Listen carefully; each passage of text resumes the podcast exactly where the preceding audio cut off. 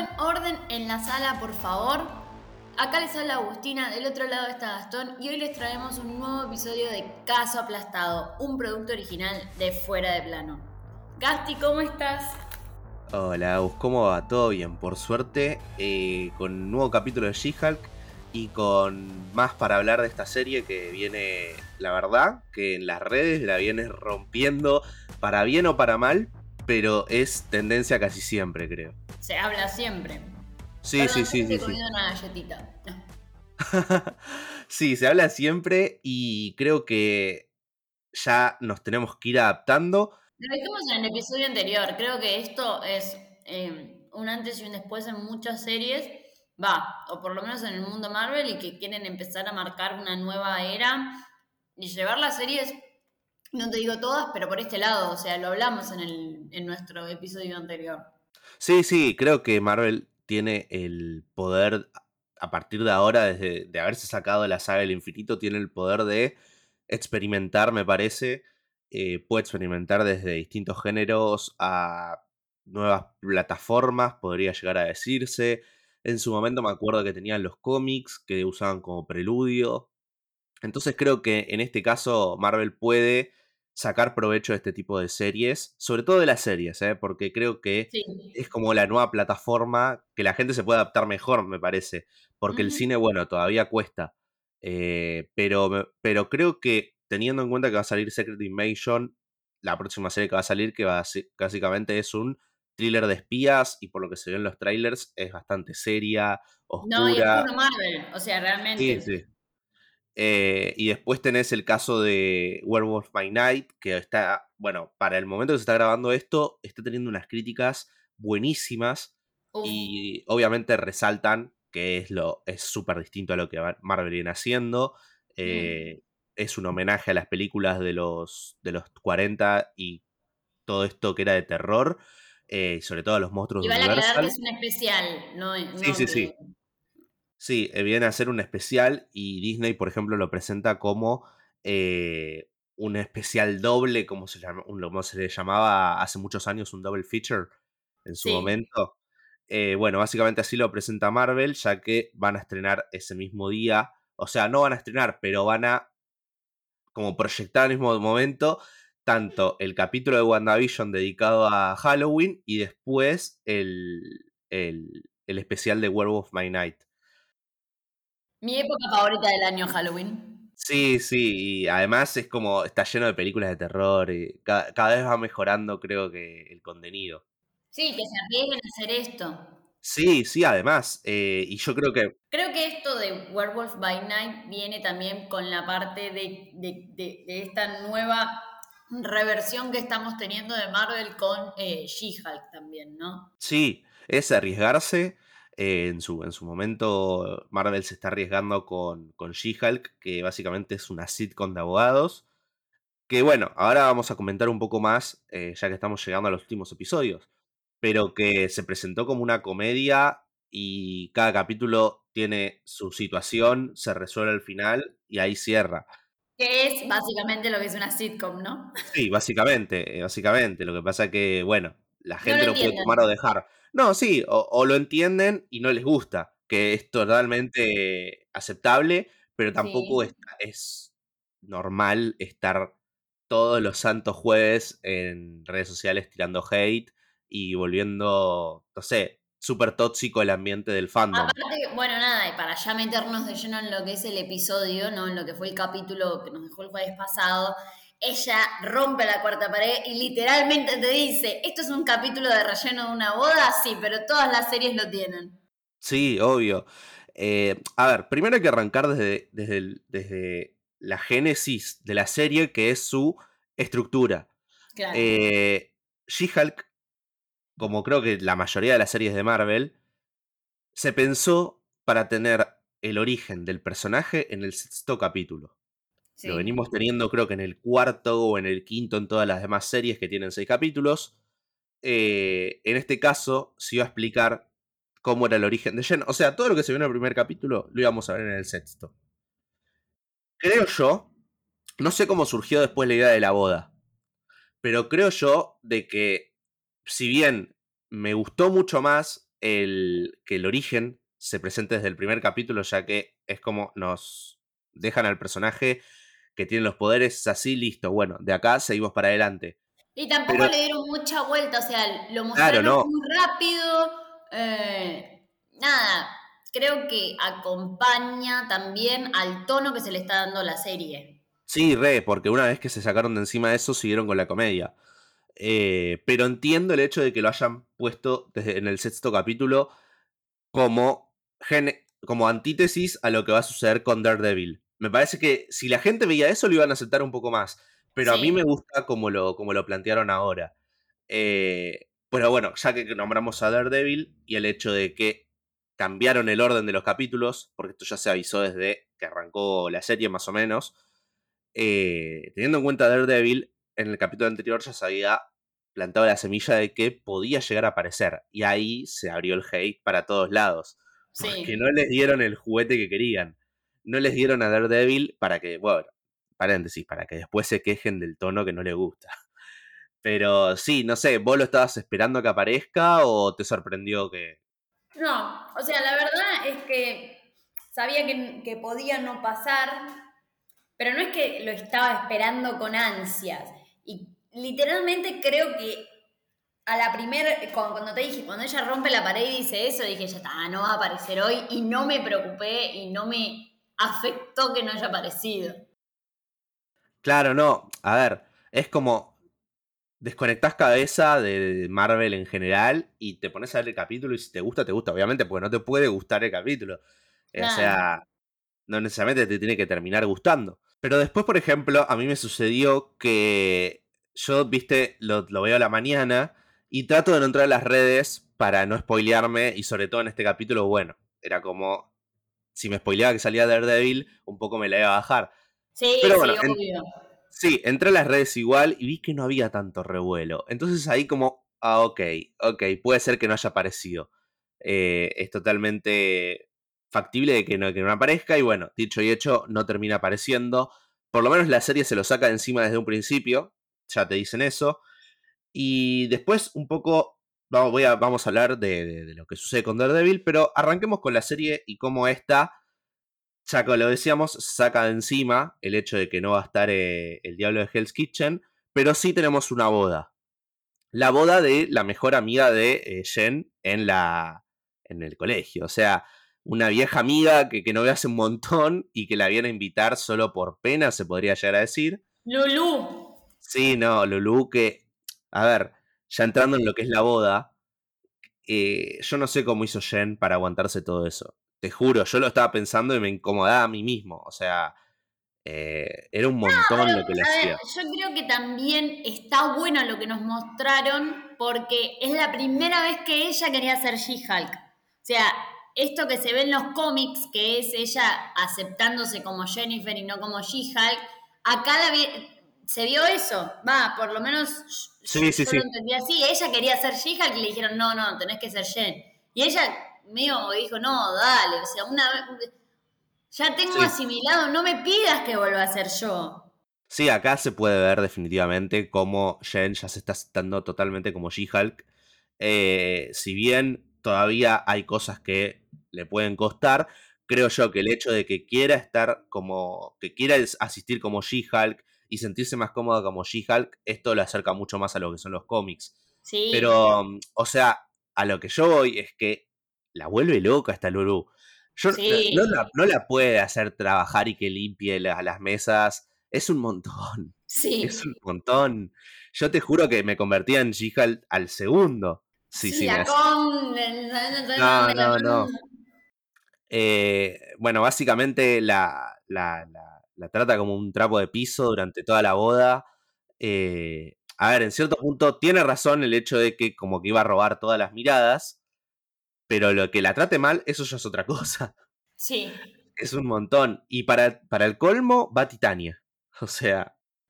No, no, y, y, su, y su, ¿cómo se dice? Su, ay, no me sale la palabra, su, su damo de honor. Y, sí, además, y además de todo esto va su, su hermano, va el, el, damo de honor este que es un perrito que lo tuvieron que revivir para, la casita. No, es un montón, es un montón. eh, pero bueno, Jen tiene que estar con todas las alarmas activadas porque Titania no se sabe qué va a hacer. Claro. Eh, pero ella decide divertirse con este, con este tipo que, que conoce, que por lo que se ve es un tipazo. Y, y este capítulo también viene como a decirle a los hombres, quédense un poco tranquilos, no, no griten, no, no se pongan nerviosos, porque acá tenemos un personaje femenino que es un desastre, que es la peor, y tenemos un masculino que es un buen hombre, parece. Sí, Por lo menos por ahora es un tipo bueno, yo no sospeché de él que fuese, que formase parte de los, de este equipo de los Wrecking Ball. No, no, del el Wrecking. Crew. Encima nada, se le acercó a ella como Jen, nada que ver con el pelado del capítulo anterior. Claro. Y, y no, se, y no se asustó al verla como She-Hulk. No, no, no. O sea, parece ser un buen pibe y, y creo que puede, que este personaje puede quedar ahí. Puede quedar como que era un buen tipo y listo, me parece. Eso es claro. lo, eso es lo bueno de, de las sitcoms y como que el episodio fue autoconclusivo, bueno, quedó ahí o capaz después se nombre, ¿me entendés? Entonces me parece que está bueno. Y del otro lado, ¿qué tenemos? Otro caso. Yo creo que en este capítulo el otro lado fue más interesante que el lado de Jen. Sí, definitivamente. Eh, o sea, sí, lo de Jen fue de relleno. Eh, creo que lo de la pelea con Titania eh, fue como un poco más eh, de acción o más Marvel, algo que tenían que mostrar ella cuando se transforma, que te muestran que estaba en pedo, ¿viste? Como que nada, trataron de, sí, obvio, rellenar esa parte de ella, pero del otro lado tenemos algo interesante, ¿verdad? Por lo menos a mí me, me, me, me, me divirtió esta unión entre Mallory y Nikki. Sí, eh, creo que Nikki funciona muy bien con, con otros personajes, como, como compañera o como ella, incluso siendo como la, la más fuerte de- del- del dúo. Y me gusta, insisto, ya lo dijimos, me gusta que se exploren a los demás personajes porque eso básicamente es una de las peculiaridades de las sitcoms. Que, que nos presenten a distintos personajes y que, lo, que cada, cada capítulo tengan como su momento y sepamos dónde se encuentran en, en esa media hora que estamos viendo. Claro. Y, y básicamente les toca un caso de, se podría llegar a decir, no sé si divorcio, sí, divorcio o separación de bienes. Eh, Separación de bienes. Separación de bienes porque en, al- Sí. en algunos no estuvo casado. Claro, no, separación de bienes, pero que en realidad viene como a este tipo defenderse, porque básicamente lo están acusando y le están pidiendo un montón de plata. ¿Y quién es Sí. este tipo? Este tipo es Crick Hollis. Eh, en los cómics y en la serie se puede ver que es Mr. Immortal, un personaje que es súper conocido, por lo menos de los cómics. Básicamente su poder se puede ver en la serie. Es un hombre que no puede Es morir. inmortal. Claro, es inmortal, listo, punto. En los cómics intenta suicidar un montón de veces. Eso tiene como esa parte oscura del personaje. Y es una especie de Homo Supreme, se le llama en los cómics, que es una mezcla entre Homo sapiens, entre un humano, y un persona y como una persona supreme, que en este caso puede llegar a ser un mutante. En los cómics se le llaman así a los mutantes también.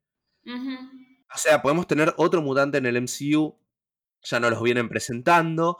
Así que nada, está bueno que vayan metiendo como a los personajes así nomás, sin explicar mucho más. Es un personaje con poderes y listo.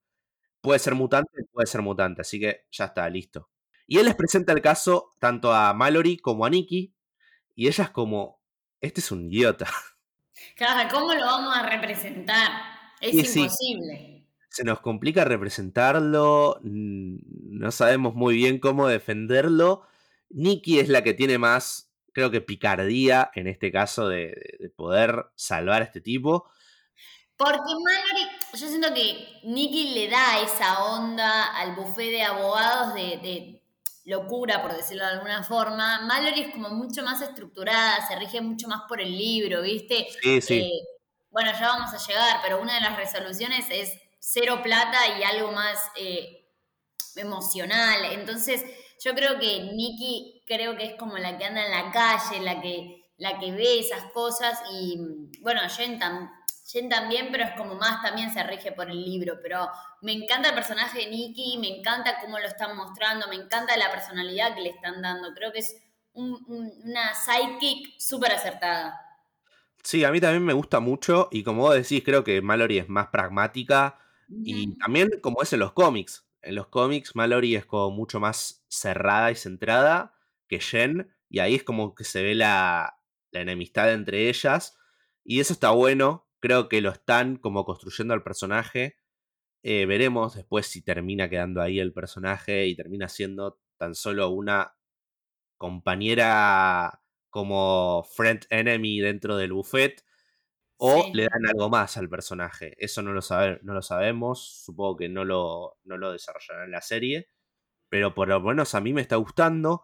Y al final lo terminan ayudando porque, bueno, él demuestra de que sí, es inmortal y es como básicamente él venía separándose de todas sus esposas, tanto suicidándose o muriendo, como se le podría, en realidad muriendo más que nada, porque es claro, como... fingió su propia muerte el chabón.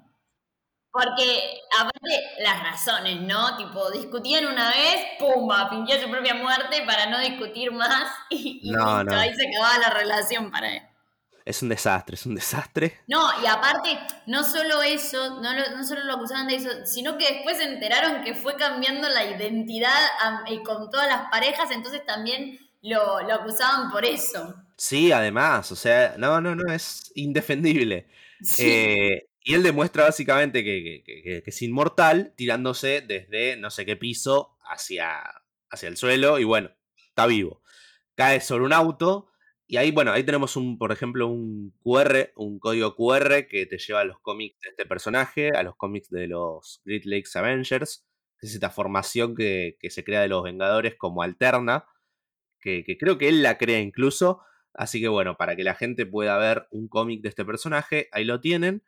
Y, y la resolución de este caso se va llevando a través de. Primero llaman a las. a las y los damnificados. O sea, porque hay de todo los llaman y les, a ver, intentan buscar una solución, porque como vos decís, eh, es mucho más, creo yo, emocional la solución, porque es un impacto que se te muera tu pareja, me parece. No, pero aparte eh, habían llegado a un número y empiezan las, las, mismas internas entre las parejas diciendo, no, pero para, para, para, yo estuve 15 años casada, ¿por qué vos que estuviste 3 meses te vas a llevar la, el, el mismo dinero que yo? Sí, no, no. Es, empiezan las discusiones y Mallory también está harta. sí, sí. No, y, y él encima se quiere parar y se quiere tirar de vuelta y medio que lo agarran y dice, ¿a dónde vas? Sí, no, no, él, eh, él es un desastre, es lo peor, es lo peor. Pero, pero bueno, por lo menos Nicky lo trata de resolver. Del otro lado, la que no puede resolver nada es Jen.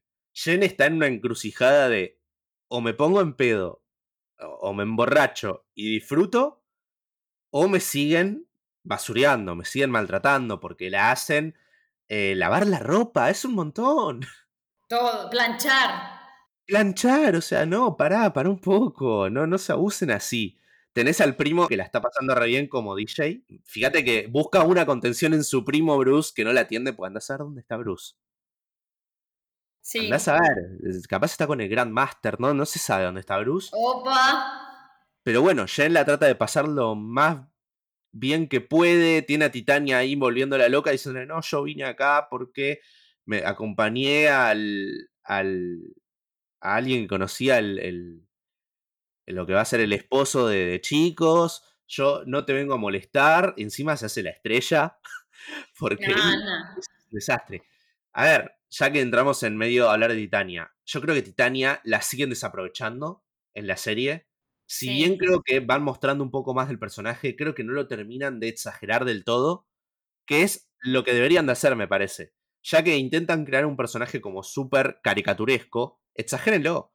Tienen a, una actriz que puede, que, vos le das cancha y puede crear y que quiere. Claro, y que quiere además, pues en las redes vos la ves y está súper comprometida.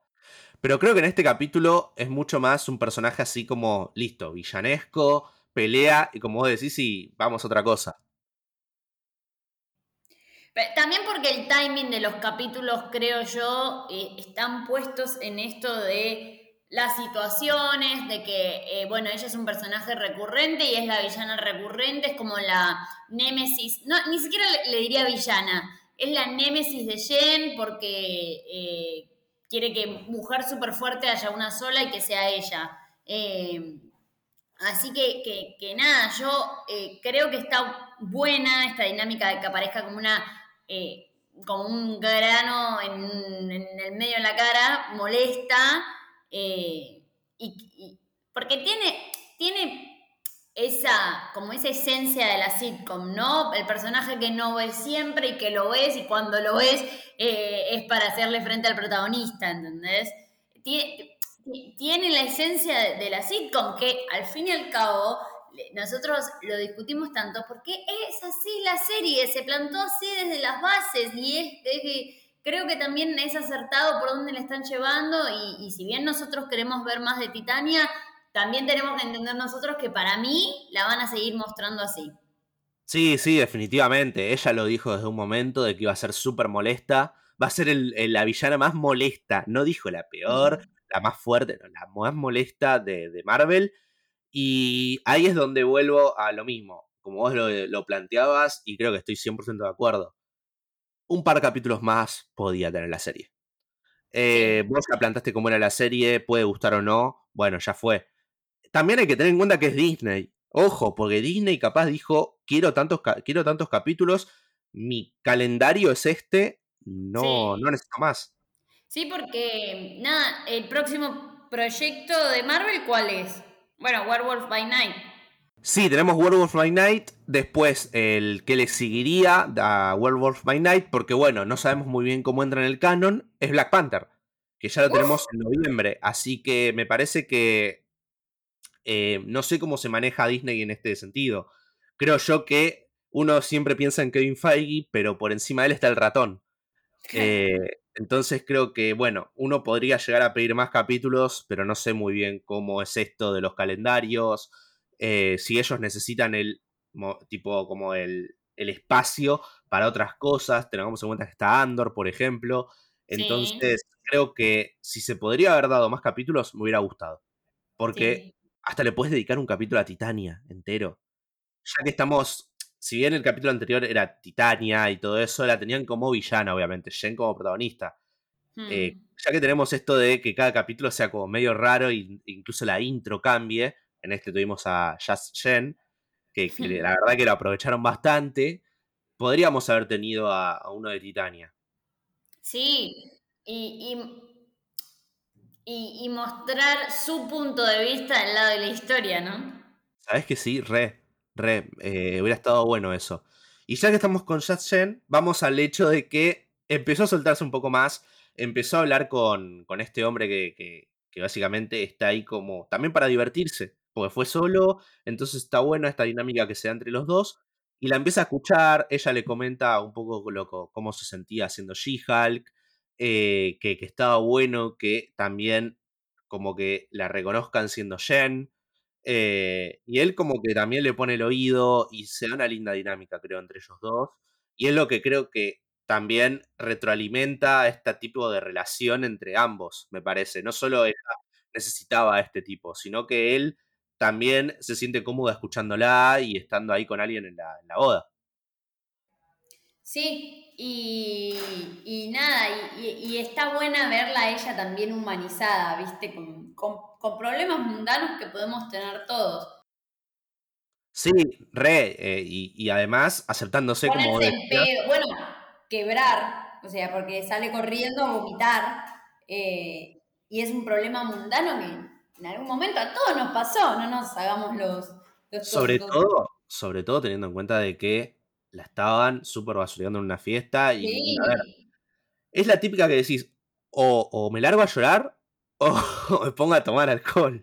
Claro, ambas, decisiones están mal, pero es como, bueno, las vías de escape. Sí. Eh, tenemos el, bueno, para volver a Jen, ya para terminar con, con lo que sucede en este capítulo, el caso de nuestro Mr. Immortal se resuelve, como vos decías, emocionalmente, básicamente. También, obviamente, tiene que pagarle a cada uno con una herencia, pero que súper vieja, que, tiene desde hace muchos años, de alguien que le termina dando, les termina pagando a cada uno, pero básicamente también desde el lado emocional les tiene que pedir disculpas. Nikki fue quien lo propuso y bueno, así es como básicamente Nikki se gana el respeto de Mallory y resuelven el caso de Mr. Immortal, que terminó bien para todas las partes, creo. O sea, no se creo que los terminó convenciendo a tanto las mujeres como a los hombres desde el lado de no lo quieren ver más. Entonces nos los queremos sacar sí, Sí, sí, sí, ya está, basta, por favor. Entonces, así como lo resuelven. La que, como, como vos dijiste recién, la que no puede resolver nada es Jen, que termina vomitando y se come una piña de Titania enorme. Sí, eh, la aparte de Titania, yéndola a buscar prepotente, eh, dale, transformate, es re aburrido, sino re caprichosa, re, viste, como, ese personaje de ella, molesto. Eh, sí, la busca en un momento vulnerable también. sí, es mala, es mala. el peor momento para buscar a alguien para pelear. Es mala, la quiero humillar a toda costa. Y, tenemos una pelea muy Marvel que me hizo acordar, obviamente, obviando las diferencias y las distancias, me hizo acordar a la de Iron Man 2 entre Tony y, y Rhodey, que me parece una re pelea, una super pelea. Bueno, en cierto punto me hizo acordar esta por el DJ, una borracha, bueno, algo así me hizo acordar. No, y, eh, claro, y el, el, hermano de ella poniendo la música de fondo con la corneta. Sí, no, me, hizo acordar bastante. Y las tenemos encima las dos peleando con un vestido del mismo color. Sí. Algo que eh, en las bodas es súper importante, creo yo. Eh, y las dos ahí siendo el centro de atención, peleando eh, a las piñas. Todo lo a Lulú. Sí, no, por el, o sea, Lulú ya, menos mal que estaba en pedo, porque si no, se convertía a ella, se convertía a ella. Eh, y la, termina, se termina humillando Titania, porque vemos cómo se le sale la mascarilla de los dientes, pobre. Sí, no, y aparte, eh, nada, la estaban grabando todos y queda completamente en outside la piba, porque empieza como a gritar, empieza a decir, ¿qué están grabando? ¿Qué sé yo? Como que se le ve realmente cómo es. Sí, no, no. Eh. Como pasa con los influencers, ¿no? Esto de que te lo cruzas un día en la calle, ay, me das una foto, me das una foto, no, salí, te empuja, ¿no? Creo que va por ese lado también. También, y además está el hecho de cómo ella reacciona y, toda la sonrisa, o sea, bueno, o sea, ya sé que se le va la sonrisa, pero cómo trata a la gente y los denigra desde el lado de no tener seguidores. Y es como, bueno, tampoco... La gente filma ya por el morbo, no para mostrárselo a alguien. Eh, y así es como la termina derrotando y cómo termina saliendo victoriosa Jen en este capítulo después termina yéndose a seguir charlando y a tener su comida de papas fritas, recordando al, al inútil de los anteriores capítulos. Por lo menos esta vez come papas fritas y las come bien con esta persona hablando. Y otra relación que termina sellándose es la de Mallory y Nikki, que la verdad bastante unidas. Y las tenemos charlando sobre sus relaciones, o sea, cómo eh, Mallory tenía una relación de 11 años hace bastantes años, la verdad que tiene con alguien, tiene hasta hijos. Nicky no lo sabía, no sé si estaban acá un intento de flirteo o algo, pero pero bueno, se sorprende Nicky ante esta relación. ¿Vos, decís que va a ser importante o algo? ¿no? Sí, a ver, yo no sé si va a ser importante o no esta, esto, esto que se termina hablando, sobre todo por la reacción que tiene Nicky, por cómo ella lo, ocultaba, eh, pero bueno, no, no sé, no sé qué puede llegar a construir al futuro para el personaje. Eh, porque bueno, a ver, convengamos que al final del capítulo, ya que estamos, se presenta a un posible villano. ¿Será el esposo de Nicky? ¿Será el esposo de Mallory? ¿Vos decís? No, sería una locura, ¿eh?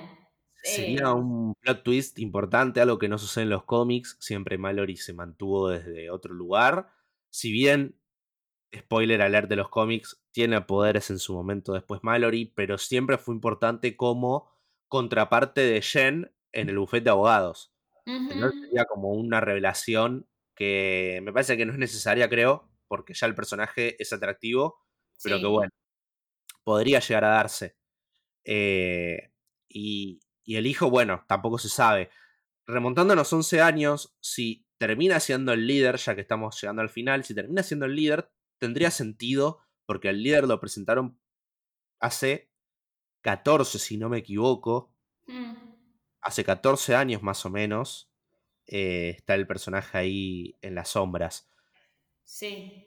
Entrando en las sombras, vamos a algo que creo que da bastante tela para cortar, que son estas redes en las que la gente que descubre Nicky y... Existen, o sea, yo creo que esto de que tiene mucha tela para cortar es porque realmente existen. Eh, creo que eh, esto de los haters y de que no te guste algo, eh, hay gente que lo lleva mucho más allá de un comentario en Twitter quizás. Y es esto que se ve reflejado en la serie.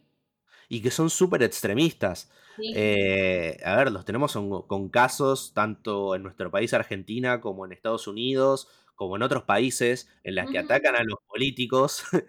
Eh, entonces creo que me parece que agarran algo que existe en la vida real, que tengamos en cuenta que ya... que se aleja de la comedia, porque se aleja de ese tinte.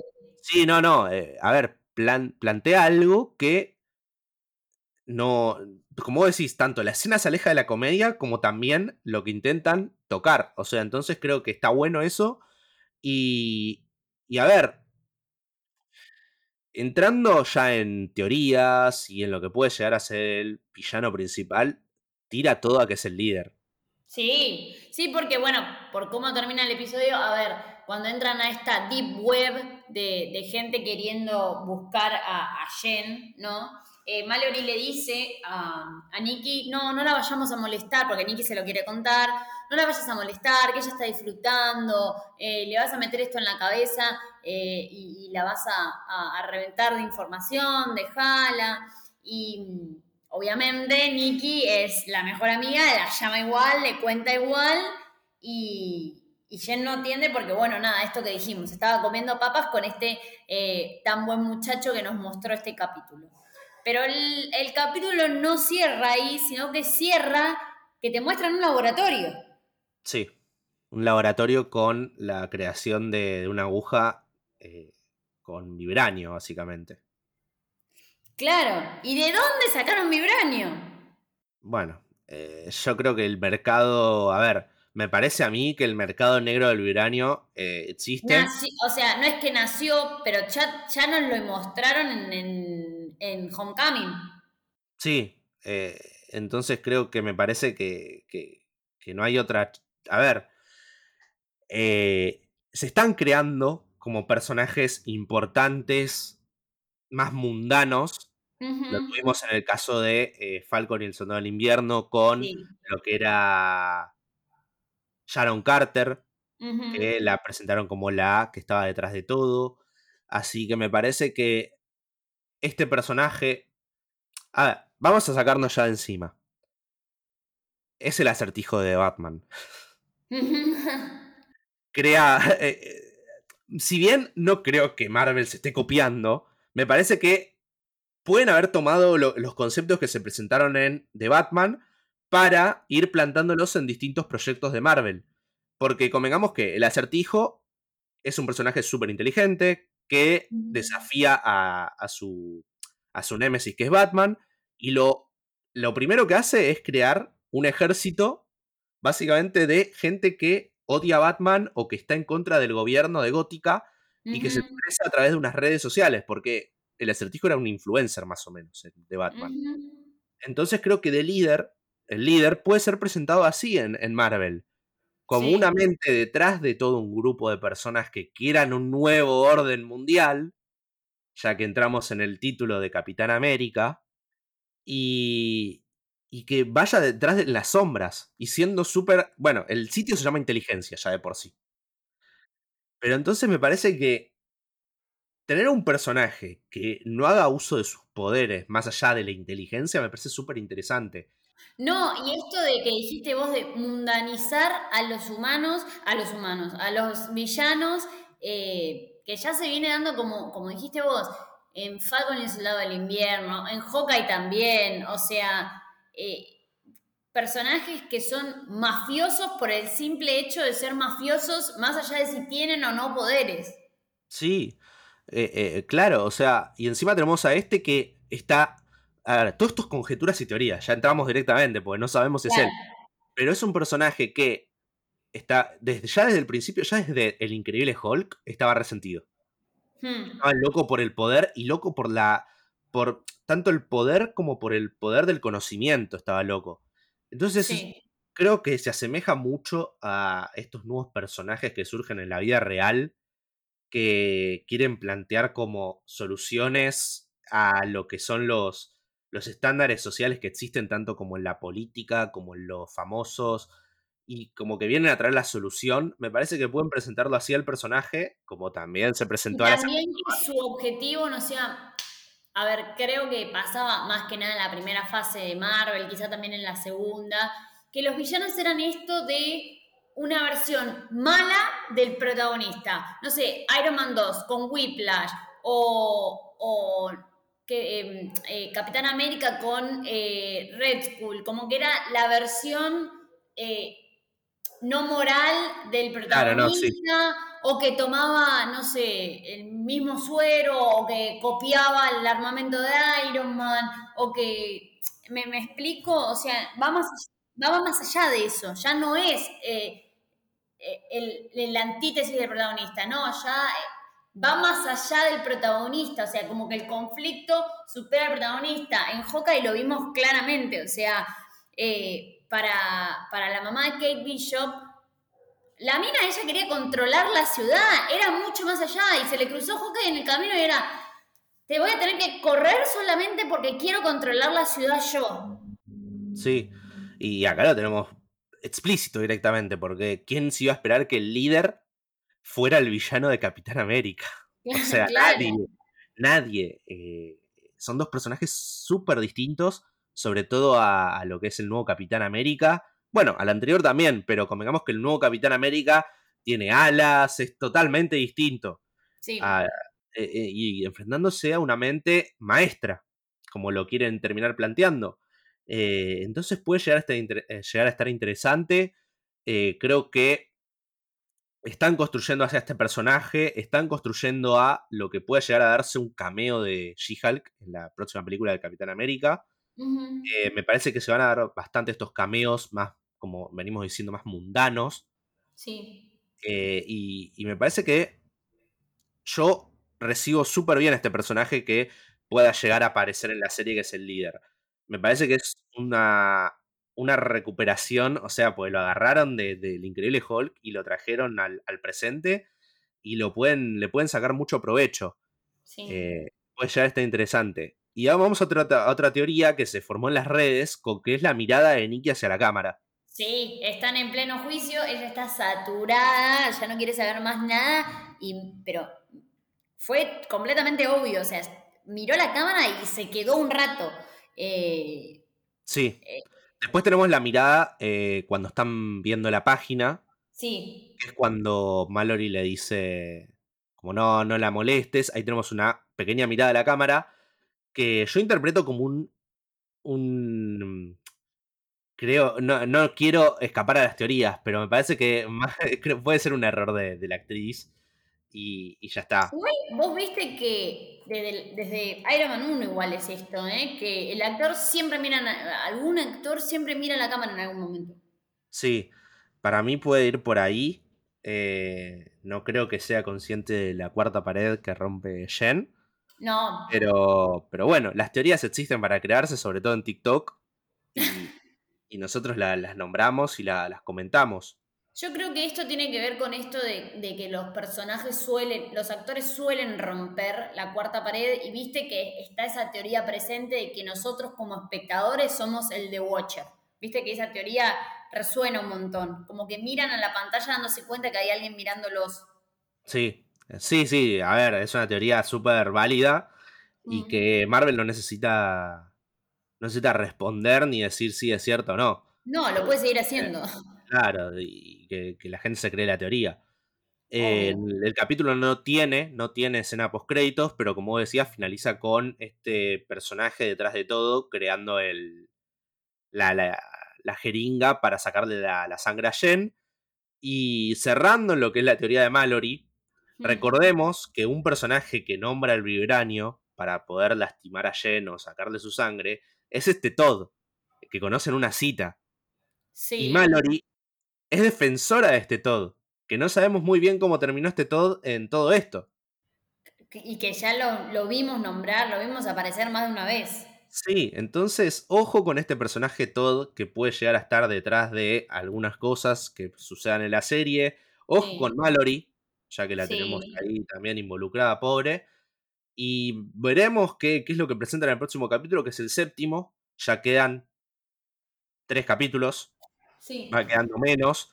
Eh, creo yo que se vienen los capítulos dedicados a Frogman, por un lado. Tenemos el capítulo en el que volvemos a ver Abominación. Sí. Y tenemos el capítulo de eh, Daredevil. Que, spoiler alert, spoiler alert les dejamos, spoiler alert. Los rumores dicen que lo vamos a ver recién en el octavo capítulo, no en el próximo. Estén, estaremos atentos igualmente. Sí, eh, yo voy a estar súper atento. Me gustaría verlo. las redes sociales, es lo único que les advertimos. Sí, sí, si quieren sorprender. Por ahora sí va a ser sorpresa. Lo que dijimos la otra vez, que, no, que Sí. decíamos que no iba a ser sorpresa, ahora sí va a ser sorpresa, porque no sabemos cuándo va a llegar. Eh, pero va a estar interesante, capaz él, él es el quien le ayuda a Jen con, con el nuevo villano, o Mm. con... Fro- Me sería muy gracioso ver a Daredevil contra Frogman. Sí. Creo que son dos personajes que se enfrentaron en los cómics, así que puede llegar a estar interesante. Sí. Eh, pero bueno, ¿qué te pareció este capítulo? Porque llegamos al fin de, de- de este, del capítulo que, que presentan como el relleno de la boda. La verdad que me pareció, creo que, o sea, creo que es de transición. Siempre viste que en todas las series, y por lo menos en Marvel, lo que le está pasando con las series es que tiene un capítulo de transición, de parate, de bajar un poco los humos. Eh, creo que lo que muestra está bueno porque es lo que te dije antes. Vemos un poco esta dinámica de lo que Jennifer y She-Hulk sufren en el cómic, eh, o por lo menos la personalidad de ella tiene que atravesar en los cómics. Te mostraron la nueva dinámica entre Nikki y Mallory que está muy buena.